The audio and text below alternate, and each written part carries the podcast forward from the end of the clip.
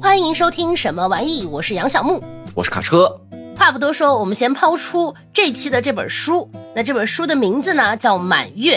嗯，那我们也是借这本书的书名，先祝大家中秋节快乐。中秋节快乐呀！记得吃月饼。哎呦，那五仁还是？哎，五仁就算了，咱们吃点那个最近那什么牛皮儿、什么什么糖心儿的，那叫什么月饼？我看着可精致了。啊，现在的月饼确实做的越来越花哨，但是我觉得也不咋好吃。我对甜的反正兴趣不太大。你吃过肉月饼吗？没有啊，一次都没有。我也没吃过，好像说有什么火腿的月饼，我还挺想尝尝的。那你买一个试试吗？但好多地方它新疆是不寄的，就寄过来可能容易坏之类的。哦，我前几年看过，但现在已经没有再关注了。那既然是中秋节呀，那我们我们的话题肯定也要跟这个月亮相关嘛。那我们就来聊一聊月亮。哇，那月亮聊的东西就可多了。嗯，呃，当然我要先给大家讲一讲啊。虽然这本书呢叫满月，可是它跟这个中秋节其实关系不大。我们只不过是借这个相当不大 中秋哎来讲这本书而已。那这是一本漫画书，是的，我是觉得非常好看啊。但是这个我们就稍后再说。那卡车不是说让我们聊聊月亮吗？那小伙伴们对月亮是？有什么样的情节，或者你眼里的月亮是什么样的？反正我觉得，在中西方文化里，月亮代表的东西不一样哦。像我们就是从小就是听那种嫦娥奔月呀的一些这种神话故事来长大的，好像月亮对于东方文化或者说我们中国文化来说，它是一个挺美好的象征。对，在西方就完全不一样。你看西方对月亮是什么？狼人儿变身。特别是在我们今天聊的这本漫画里面，它有很多跟那种巫术、一些很妖异的东西是有关系的。是，我就感觉这两方的文化确实不太一样。好像我们最初对月亮印象的那种诗歌，应该是“举头望明月，低头思故乡”，嗯，对吧？李白的那一种，就是很带有诗意的“举杯邀明月，对影成三人”。哎，对对对，虽然带着一种孤独感，但并没有觉得月亮是一个妖异的象征。嗯。再包括什么“明月几时有，把酒问青天”啊，对吧？带着一种豪爽劲儿，就得喝。对，好像总是和喝有关。当然，这个最多的可能创作者是李白啦。啊，对。但你看，这个苏轼也在喝，在中国好像也跟酒不太能脱得了关系。嗯，也包括像我们的中秋节，它还有一种团圆的意思，或者思乡的这种意思。嗯，比如说什么“海上生明月，天涯共此时”，就感觉在我们的文化里面，月亮好像一直是很美好的象征。要不然就是哎，大家聚在一起喝；要不然就是我们望着同一轮月亮。虽然我们不在一个酒桌上，国外的确实真的，包括我觉得“雪月”这个说法也是从这个西方的思想里面引申过来的。红色的月亮，就雪月的传说还挺多的。就是在西方里面，血月是一个很不吉利的东西。比如说，在好多游戏里面，一遇到血月，哇，就有大批的怪物前来攻击你。包括我之前有看过一本呃网文，嗯，名字叫什么来着？哦，叫《从红月开始》。哦，这本小说虽然是中国人写的，但是它也是用了很多这种西方的这种意象。它的这个血月也代表了一种不好的象征，因为人会带来一些变异呀。嗯，所以你会更喜欢这种东方象征的满月，还是西方象征的这种满月？我可能更喜欢东方的这种吧，以月祭司的这种感觉。因为我们小时候，哎，反正看月亮，圆圆的一个银盘挂在天上，很漂亮。嗯，那而且我们的这个对月亮的这种美好的思念是一直延续的，所以即使我们接触到了像你咱们说到的这种西方或者国外的关于月亮的这种。另一个角度的考虑，因为文化传统的不同，但放在我身上，我是觉得月亮很美好，而且我喜很喜欢月亮，尤其是在晚上，比如说没有路灯的情况下，如果有一轮明月在天上，哎，那你是不是走起路来也会方便很多？至少我个人，我是经常会在晚上，比如说出门啊干啥，我会抬头去看天空的，看有没有今天能不能看到月亮。带着一定的这种生活的寄托，或者是自己要发现生活中美的那种感觉，就总觉得天上有一轮月亮在天上挂着，那是一件非常美好的事情。比如我们之前，我跟杨小木车坏了，哎，坏在了高架桥上。对，那一次，呃，很有趣。没有办法，只能说最后等救援来，因为冬天嘛也很冷，我们俩就坐在车里。当时我我就看到了月亮，月亮前面啊是挂着一层薄云的，就你看过，看嗯就你看过去好像月亮躺在一条小溪或者一条河里，然后因为云在动，你又感觉月亮它既是月亮，又像河里倒影的那种月亮的感觉，哎，就很漂亮，就真的是的美。对我们那一天这个糟糕的遭遇，算是一点点非常的慰藉了吧？确实，我觉得在我们的印象里，月亮都是带着这种美好的或者是浪漫的一种象征的。嗯就我看到那种圆圆的月亮，不管是它是雪月也好，或者是正常的这种满月也好，都会让我觉得哇，好漂亮。包括我的其中一只小猫啊、也是叫满月，就是我希望它的喵声是圆满的，带着一种美好的期望给它取的名字嘛。嗯除了这样的象征之外，我觉得月亮还有很多的秘密，嗯，就包括很多的这个科幻作品里面都会涉及到月亮，其实现实中也是，我觉得是很浪漫的设定，就是月球背面。嗯就因为地球和月球之间这个潮汐力的影响，它导致了那个潮汐锁定。就如果我们不用高科技的手段，我们看到的月亮面对着我们的永远是一面，我们看不到另一面的月亮。所以它的背面让人感觉到，哎，非常的神秘。就有很多人可能会用月亮的背面去做一些幻想的作品，比如说我之前，哎呀，我这是不是透露我自己的小说设定？但也无所谓了，反啊正也也不是什么重要的东西。我之前就在想，我说，哎，月亮背面是不是就住着我们已逝的亲人？哦，因为月亮的背面不是有很多的陨石坑嘛？啊，哎，是不是他们通过了某种我们看不见的方式，在保护着我们？嗯，而且你看，月亮上还有美女，嫦娥姐姐，对，还有玉兔是吧还？有壮汉。我觉得对于像我这种比较宅的人，就是我也很喜欢月亮上的清静。哦，就没有人打扰是吧？哎，对，怎么说呢？就月亮带给我的那种感觉是非常多样的，就是有的时候可能会浪漫，有的时候可能会相思，有的时候充满了各种奇怪的幻想。我不知道你小时候有没有这种感觉啊，或者说有有没有这种行为？就我小时候是特别喜欢拿望远镜去看月亮，因为好奇嘛。那会儿嗯你从书籍上或者是从这种别的资料上，你看到放大的月亮上面是有那种环形山的嘛，布满那种陨石坑的。所以我就想，哎，拿那个普通的望远镜去把它看清楚，但是确实很难。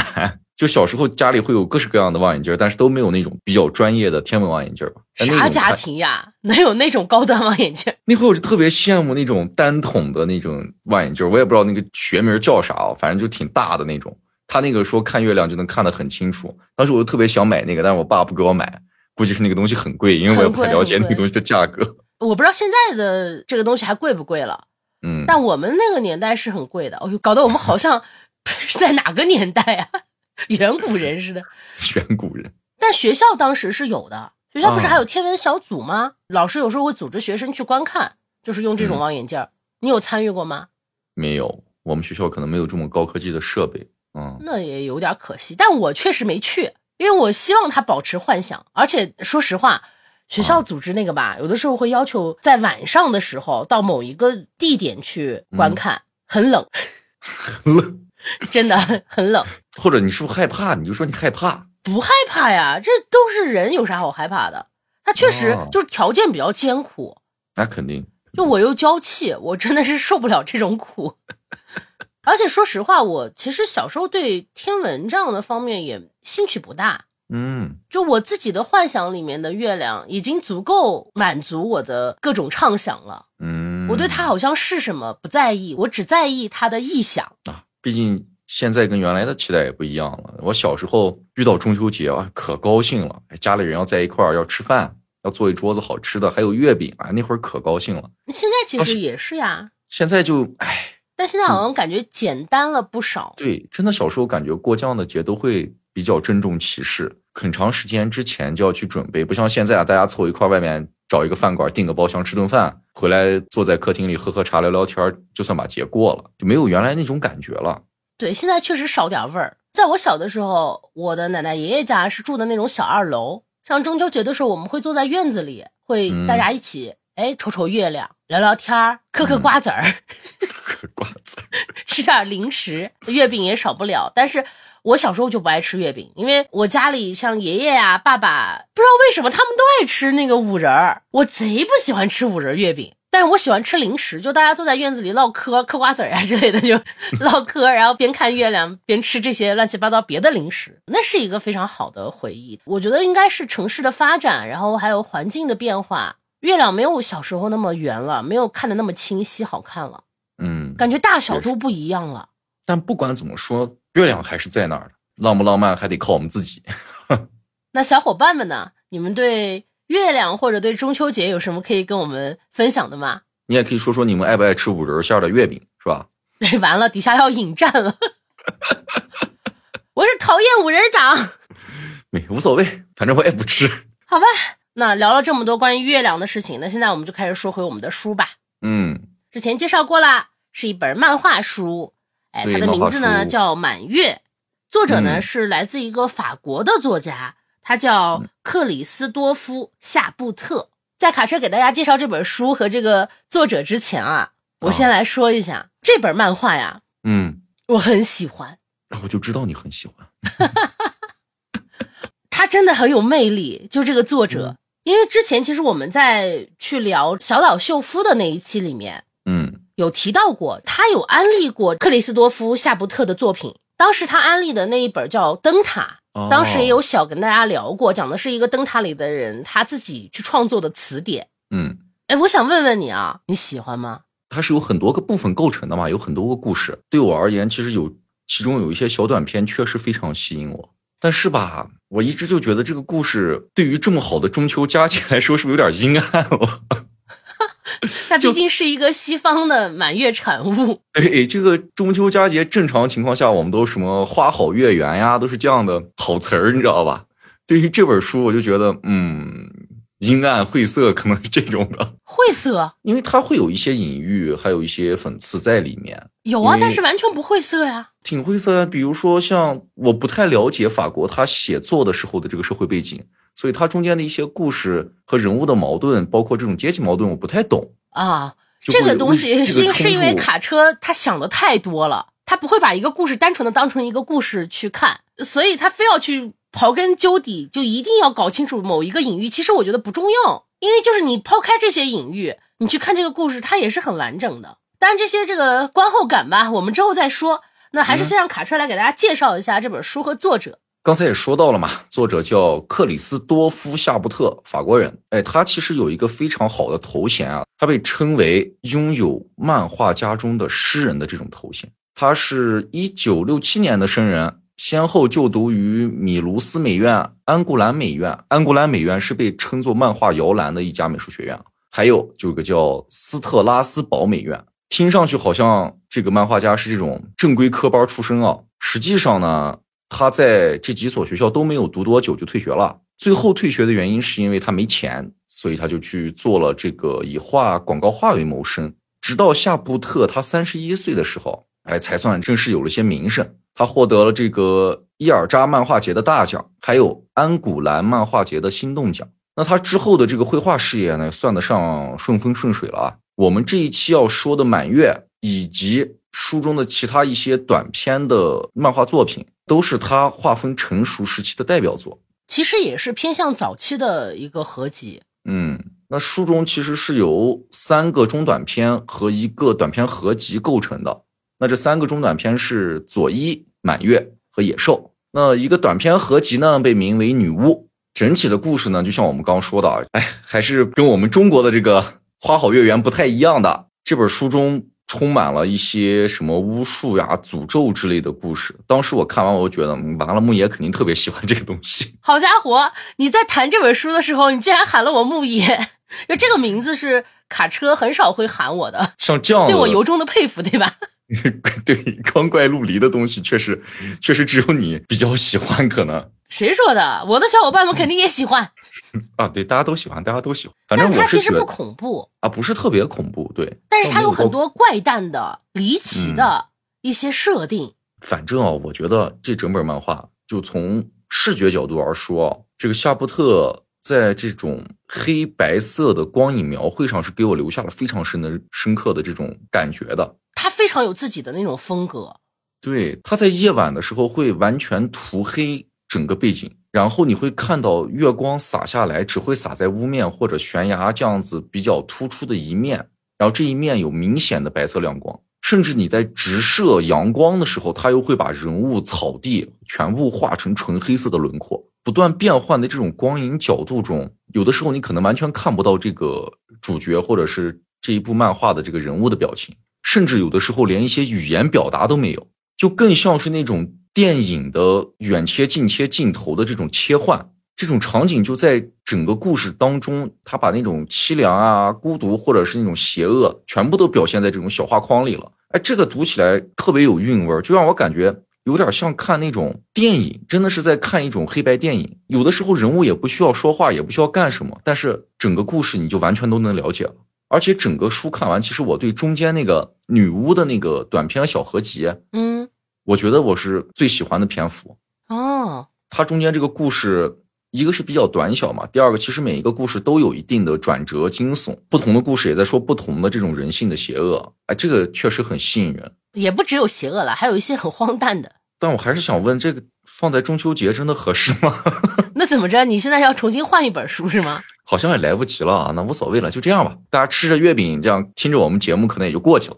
夏布特的漫画呢，我是觉得就是它的故事性是很强的，所以我觉得这个书里的故事我们可以稍后再分享。我想先来说说他的画风，虽然我也是不会画画的人啊。对这个绘画也不了解，但是我很明显的能感受到这个夏布特的不同。嗯，我想我们这个节目的第一本漫画应该是伊藤润二吧？对，应该是。包括伊藤润二，然后也包括一些日本的其他的漫画家，他和日本的那种漫画是完全不一样的。嗯，我们看伊藤润二，他多少是更美一些，但夏布特里面的人，我真的觉得没有一个好看的。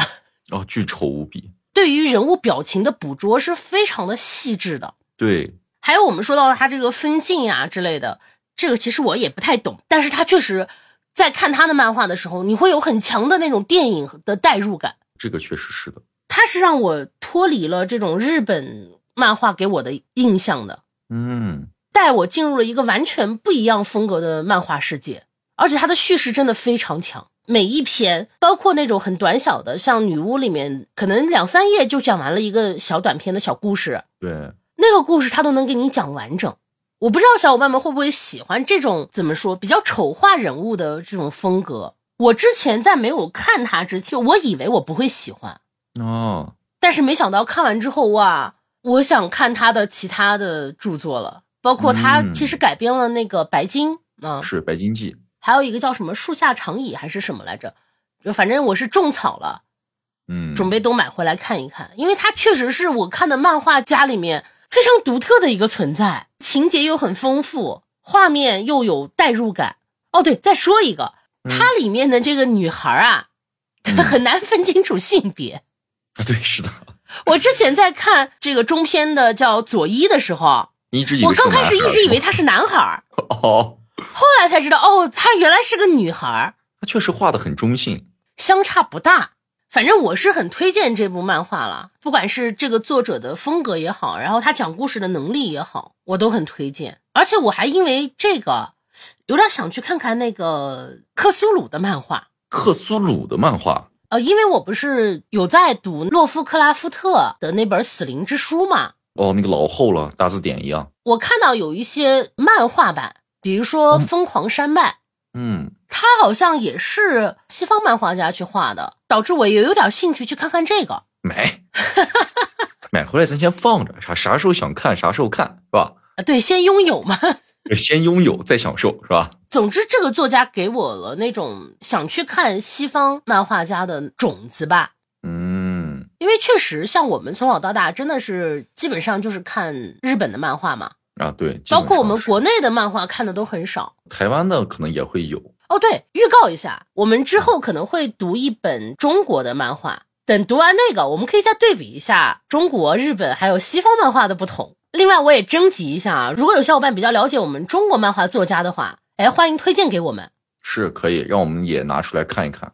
那行吧，这个漫画的风格呀什么的，只通过音频跟大家讲，大家可能感受不到。对，那我们还是重点去说说故事。那当然，我们首先要说的故事肯定是满月的这一篇同名，这是一篇这个中篇的漫画，讲的故事呢，该怎么说呢？荒诞、诡异，嗯，呃，诡异可能谈不上，但是荒诞感非常重啊，荒诞感非常重，诡异可能就是到了结尾它有一个小小的一个解释吧，算是也算反转，也算解释啊、还有一种喜剧色彩，我觉得，啊。对，是它会让人有一点哭笑不得的感觉，因为它里面充满了各种各样的巧合，意外是吧？啥的，对，所以我感觉这一部中篇特别适合拍电影儿，而且就特别适合拍成那种，黑色喜剧、黑色幽默的那种，那，就明着的喜剧，我觉得也可以，就也不是不行。就用一些夸张的那种表达嗯之类的去做，我觉得也也很有趣。其实我在看这个的时候，让我想到我们之前读的那本书《奥尔加的怪诞故事集》嗯嗯嗯，里面那个真实的故事中的那个教授，对，那是卡车当时分享的一篇他比较喜欢的。那个家伙也是短时间经历了各式各样的意外，一环扣一环。而且里面还有一个比较相似的点，嗯，就是他们同时都失去了身份。是的，但读完了《满月》之后，嗯，我记得当时我们说真实故事那一篇也很适合拍成这种电影儿，是的。但《满月》可能要比它更精彩。我是觉得，因为在这个意外中，它的张力可能更大一些，对它的意外，然后不同的这种？对它的意外会更奇特，对，然后巧合更多，它的起伏也非常的大，它更适合拍成电影，就是有一种跌宕起伏的那种感觉。对，就就像你看泰囧啊那样的，就一路上全是事儿，对，就没有让你闲下来的功夫，对，根本停不下来。你会随着这个情节一一直上上下下，就忐忑。那我们还是说一说这个故事到底讲了啥吧。你来说吧。故事讲述的其实就是一个法国的公务员啊，非常的傲慢啊，还很自负，而且有严重的这种种族歧视。我插一句啊，这里说他是种族歧视也可以，说他是歧视外地人也可以，反正就他就是歧视。你读下来会发现，他歧视各种各样的人。他是就职在呢一种类似于贫困救助机构的一个政府部门。那这里面对的这个人啊，都是每天来办事儿的底层的这个老百姓，还有一些流浪汉。当然了，在漫画中啊，主要是一些外国的移民。那他们就在排队办事儿，会排好几百、好几百的号。可这个我们这个法国公务员啊，他的办事倒是不急不忙，跟同事聊着天儿，说着一些无关紧要的话，哎，还被领导安排说什么晚上去送信。到了下班点啊，他是一秒都不等，被一个等了很久的一个非洲裔老人说，哎，能不能耽误他多长时间，给他盖，只需要盖一个章子。他可不管，把人家一顿臭骂啊，让人家别来烦人了，就跑了，就回家去了。回家他吃着饭准备看球赛了，他才想起来，哦，领导让我送信呢。结果，哎，就在这个满月的夜晚，遭遇到了一连串荒唐的事儿。那我们就一个一个讲吧。嗯，首先呀、他去送信的这个地方非常的偏僻，那边也是住着很多那样无家可归的那种人，住住在一个小房车里。像贫民窟一样的一个地方。然后呢，他就去问人家要送信啊，结果被人家当成了警察，在一个女人跟他争执的时候，不小心跌倒了，哎，把他砸在了身下，当然也发出了惨叫。那这一幕呢，就被周边住着的女人的儿子们看到了，有一群儿子，好像这一群人就手持棍棒就追他呀，他也害怕呀。他在我们这个漫画中是一个看上去很瘦弱的一个男人，他在慌乱中就跑上了火车。哎，他上火车还不忘回头去骂这些没追上火车的人，说你们这些该死的外国佬。他在火车上呢，就找了个空座就坐下了，在他对面呢有一个雍容华贵的老妇人，这两个人就聊天儿哎，就聊到了这个外国移民带来的这些所谓的弊端。那这个男人就说应该给这些人设置一个单独的车间，把他们都赶到最后一节去。这个老妇人呢对此也是表示赞同的。可是当这个列车员例行来检票的时候，这个男人没有票，也没带钱，更没有证明自己身份的任何证件。那列车员就很鄙夷啊，就给他开了罚单啊，让他在下一站必须下车。老夫人看到这一幕的时候，就再不跟这个男人说话了，而且他的那个行为，他就一脸鄙夷，还把自己那个皮包往自己身旁拽了拽，那样报警了。他的这些细节刻画，就让人觉得，虽然他的人物是相对比较丑的，但是他的面部表情跟他的一些小动作，从这些细节中把这个人物展现的活灵活现的。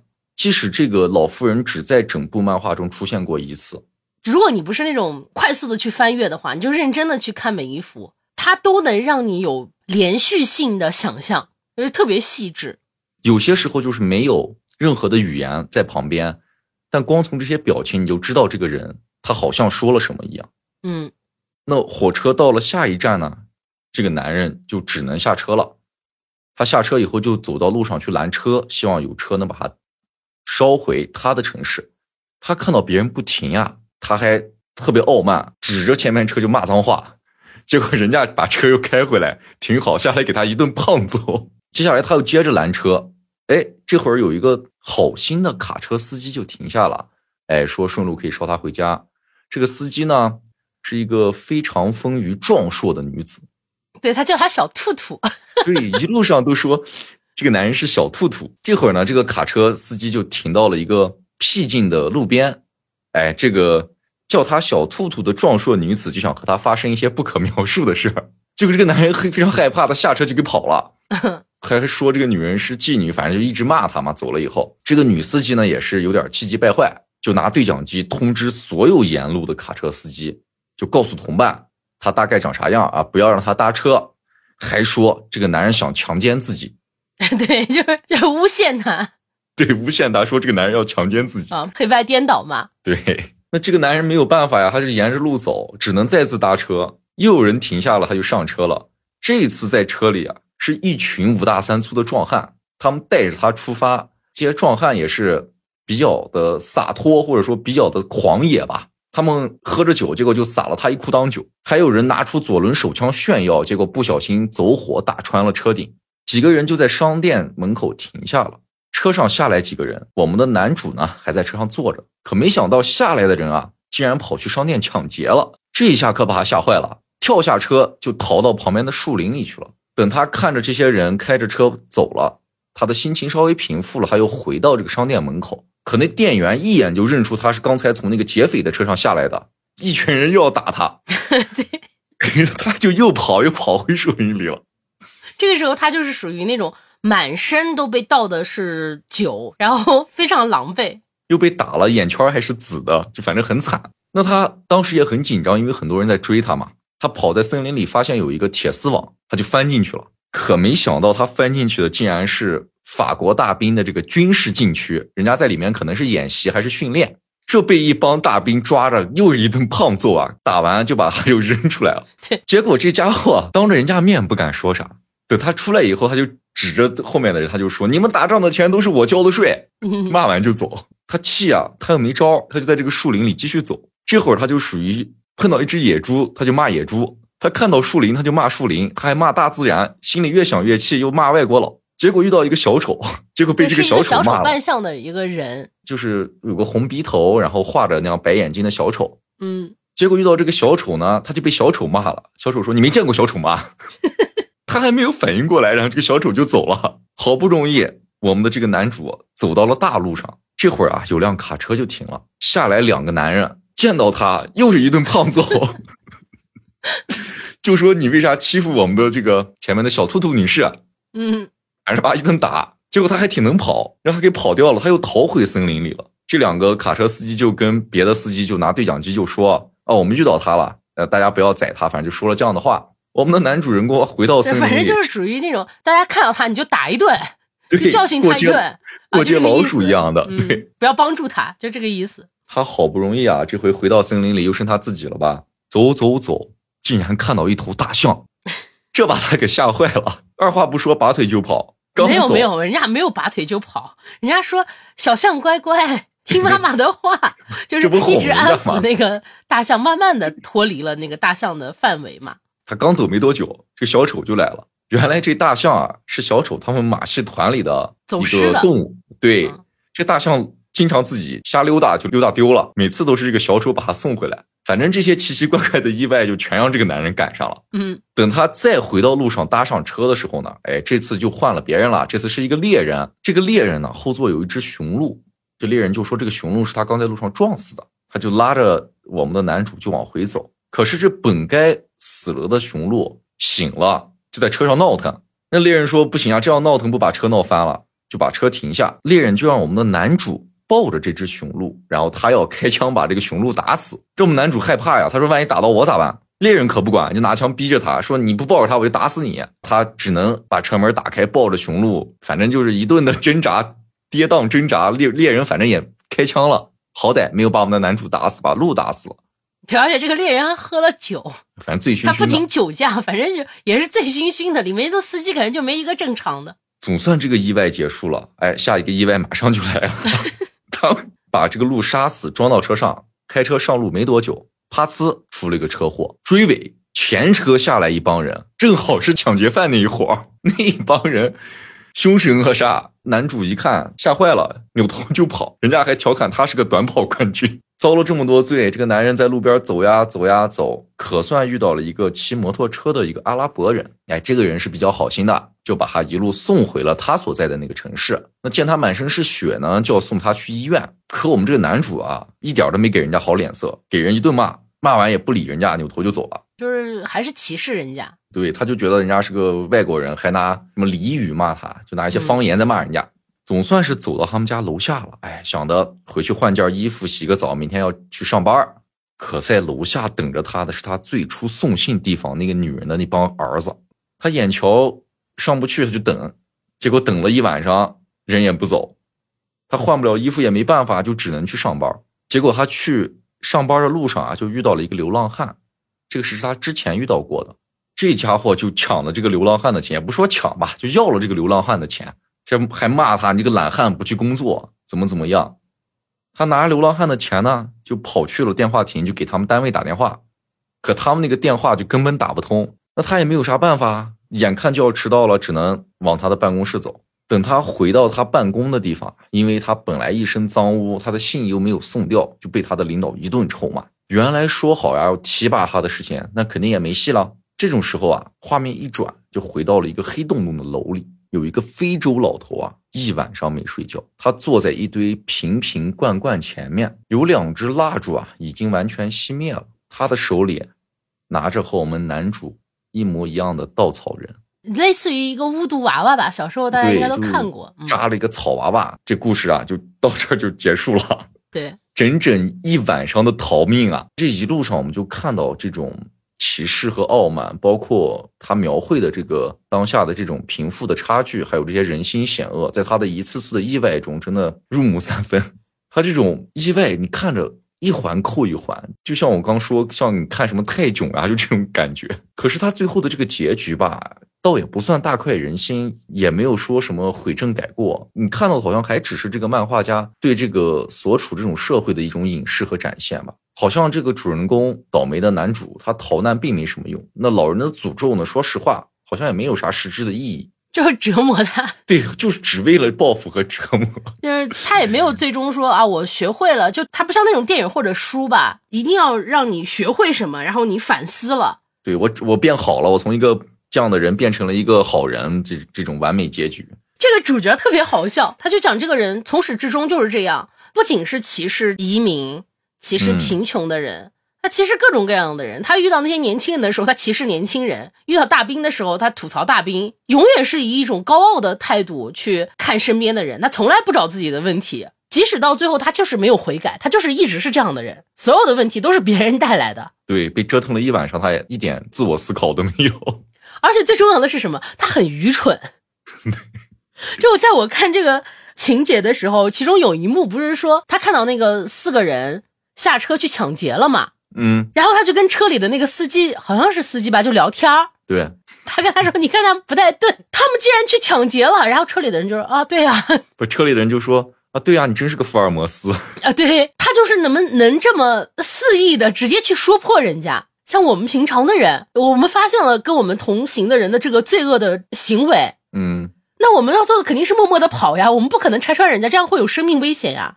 他就直接大言不惭的直接说：“哇，你们在抢劫！”然后说完才开始跑，就里面有很多这样的他犯愚蠢的这种情节。嗯，但有一点我 也不能说佩服他吧，挺绝的。在这个漫画刚开始，他不是在表现他上班的这些情节嘛？嗯，他一直跟人同事在聊闲天儿，然后办事效率极其的慢。然后态度也不好，但是到了下班的时候，他就是一秒钟他都不多待，我现在就得下班，了就完全不内卷。而且他跟他的同事后面又聊了几分钟，他要把这几分钟算作加班。对，聊了十五分钟，就他们聊的全是闲天儿啊。对，就是闲天你老婆怎么样了？你回家干啥？都是这样的事儿啊。对，还有我要看什么比赛？就他是一个坚决拒绝内卷的人。不是，但但他的这种摸鱼效率真的是，明明他这是最后一个，等于是他的服务对象嘛。对，就是那个黑人的一个呃老爷爷，啊最后给他下下这个巫毒娃娃的那个。嗯，他就跟同事聊闲天的方式一直在聊，然后完全没有怎么管这个老爷爷。然后最后时间到了，他说我要下班了，你明天再排队来吧。就这种人，就你到你要带入到上班的工作人员，你就觉得哇，这样的班上着也太爽了吧！一直摸鱼，一直不干正事儿，还拿着工资，还能大言不惭的说啊，你们这些都是通过我交的税来完成的。就是你会觉得这日子过得咋这么爽呢？但是如果你要带入到前来办事的人的身上，你就会觉得这个什么玩意儿？这是个。而且你发现他这样的态度，他的领导居然是之前要给他升职的，对，是要给他提成什么小主管的，就贼奇怪。就就我觉得这里这个作者其实是有讽刺他们这个公职人员的意味在里面的。嗯，肯定有。包括其实到最后，他那个同事，就他不是到最后问那个乞丐要了钱，去打电话嘛，就想给他同事先打声招呼说。啊，我可能迟来一段时间，你帮我敷衍一下。结果不是他们那个电话一直打不通吗？对，可也挺像我们在打有些电话的时候。我前两天打银行电话接人工服务，就就一直没打通。你想，他一个在这个单位上班的人，他都打不通他们自己单位的电话，就可见他们当时的那个公职人员有多么的不负责任。大家都一样，都在都在混，都在摸鱼。他，我觉得他们这个行为其实也不只是摸鱼了，完全就是不负责嘛。对，不作为了已经。但是，这个 咱们也先不说啊。然后就说到打不通电话，他就去了单位。他心想着，他那个跟他关系比较好的同事，跟他聊闲天的同事，一定会帮他敷衍的。结果没有想到，他迟到的这个时间，其实你看这个漫画里面，他那个同事在他背后的那个眼神和那个表情，你就能很明显的感受到，哦，知道他迟到这件事儿能这么精确的，那就是他的那个同事。就是他那个同事去跟领导说他迟到了多长多长时间的，告的状。对，就他以为是哎跟他一样的人，跟他关系好的人，其实根本就不是那回事儿。对，看完你有种哭笑不得的感觉，折腾了他自己一晚上，各种被打，太惨了。而且其实像这种男主，就他是以一个小丑的形象示人的男主，是，就他从头到尾他都是小丑，充满了问题的人。就我觉得这种主角其实，在我们当今是比较少的。啊，对，是完全以一个那种小人的状态，丑恶嘴脸是对丑恶的嘴脸。如果这个漫画会改编成电影儿，嗯，我真的会去看，我觉得一定很搞笑。但是我估计要改编成电影，可能就会有一个相对好一点的结局了。哎，我反倒觉得他这种结局挺好，就是他始终是这么的愚蠢，感觉从来没有变换过。你说这个人他有小聪明吗？他其实真没有。你说他职场上有点情商吗？就是跟同事怎么怎么搞好关系之类的，他也没有。就你完全感觉不到这个人的情商，包括什么，他可能是个小人，他会巴结领导，让他升主管，完全在里面也没有体现到他会巴结领导。他就是一直自以为是，觉得哦，我们领导对我还挺好，我跟这个同事关系很好。这个主角让我觉得他唯一的长处就是能跑，多少个人打他，他都他都能跑。他都能跑掉，这也算是一种长处。两个人打他，他也能跑；而且还一群人打他，他也能跑。那这篇我是觉得挺好看的，就是你看完以后觉得，哦，原来一切都是因为这个黑人呃老伯伯的诅咒。对。但其实如果他没有最后的诅咒这个片段，嗯，我觉得这个人也是完全有可能有这些际遇的。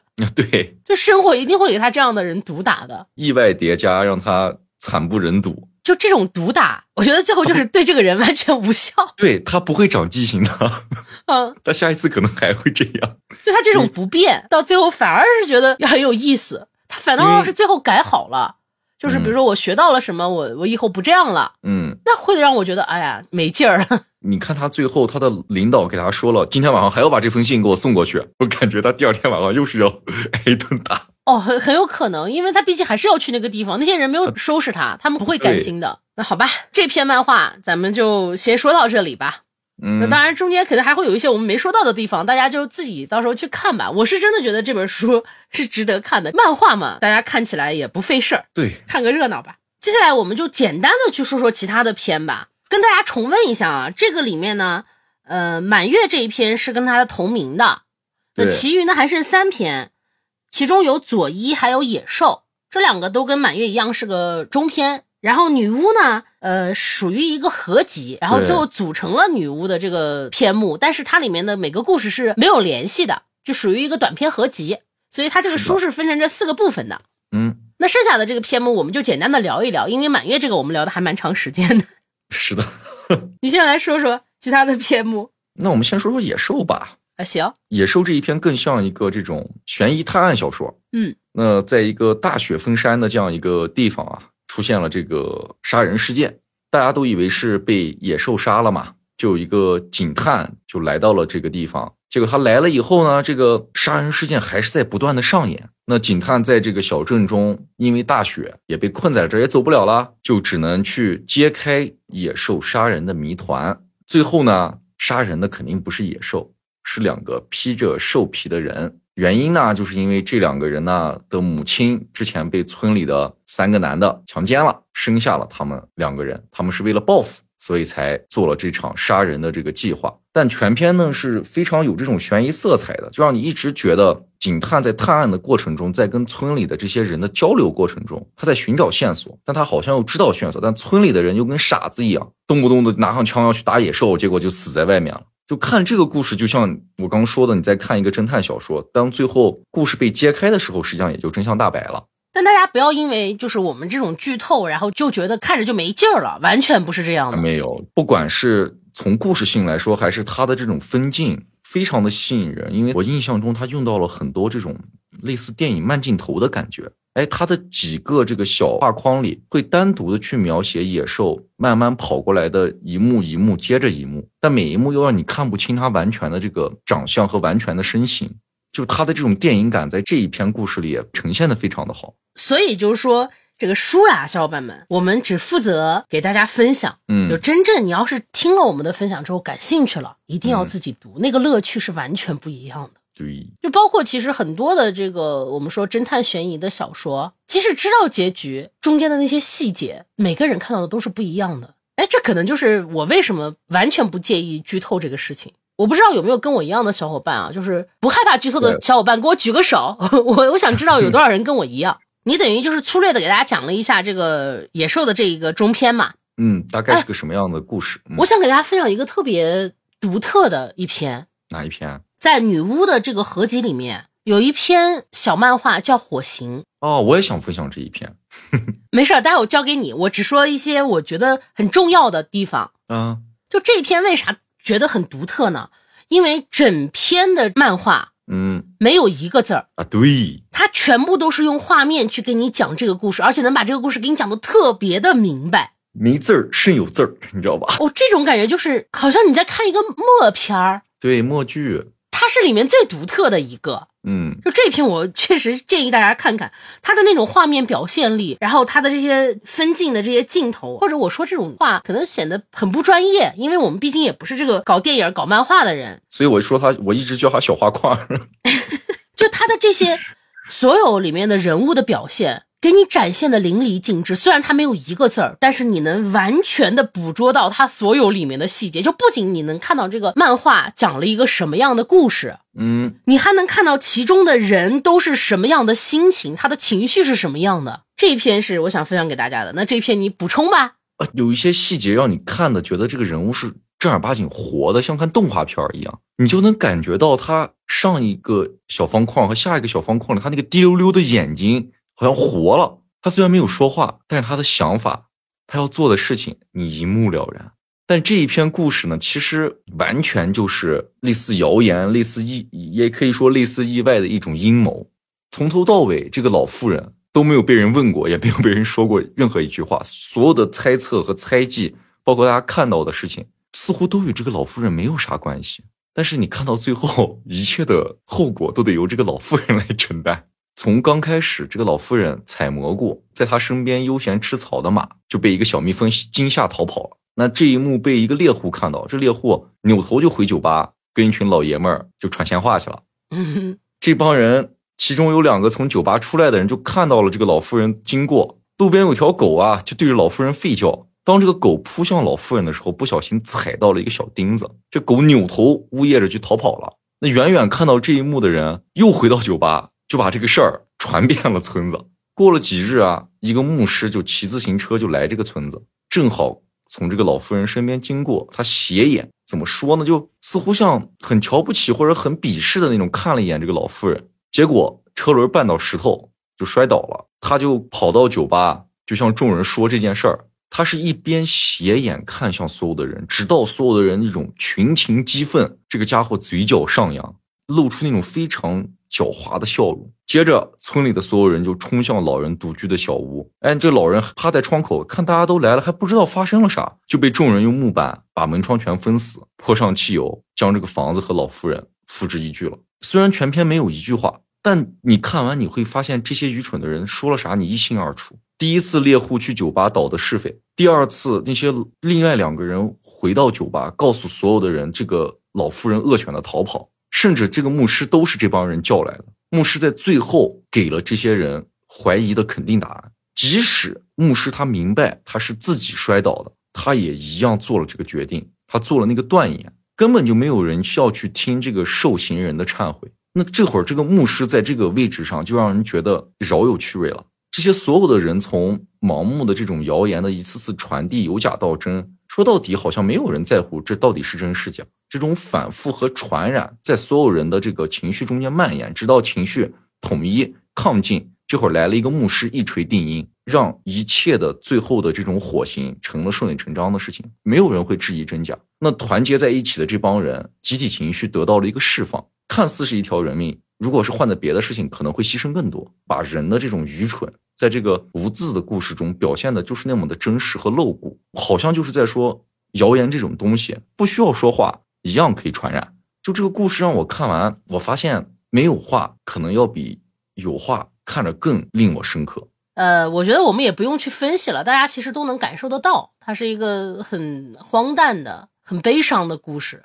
同样是在女巫的这个部分，嗯，还有一篇也非常的荒诞。女巫的里面，它有一些是这种荒诞的表现现实的，就像这个火刑，然后还有我下面要分享的这一篇，还有一些是一些灵异的，比如说可以变成猫的像女巫一样的人等等。我下面要分享的这一篇叫占卜，它同时也是具有很强的那种现实感。哦，就占卜这一篇其实讲了个啥呢？我给大家简单说一下啊，就是说有一个像类似于马戏团这样的奇异的人的表演，到了一个村子，然后就宣传自己的表演嘛。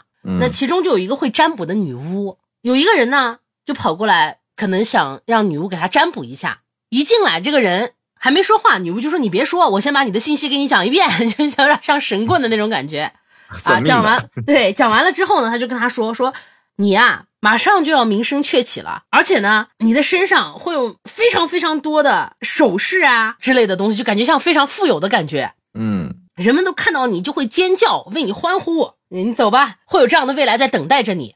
那然后这个人就走了。对，这里要注意啊，这个故事也是发生在一个满月。对，这个人走了之后，这个马戏团其中有两个那种小丑，哎，就亮出了刀子，把这个人呢等于就给劫持了。那最后这个女巫说的话，在这个人身上得到了实现。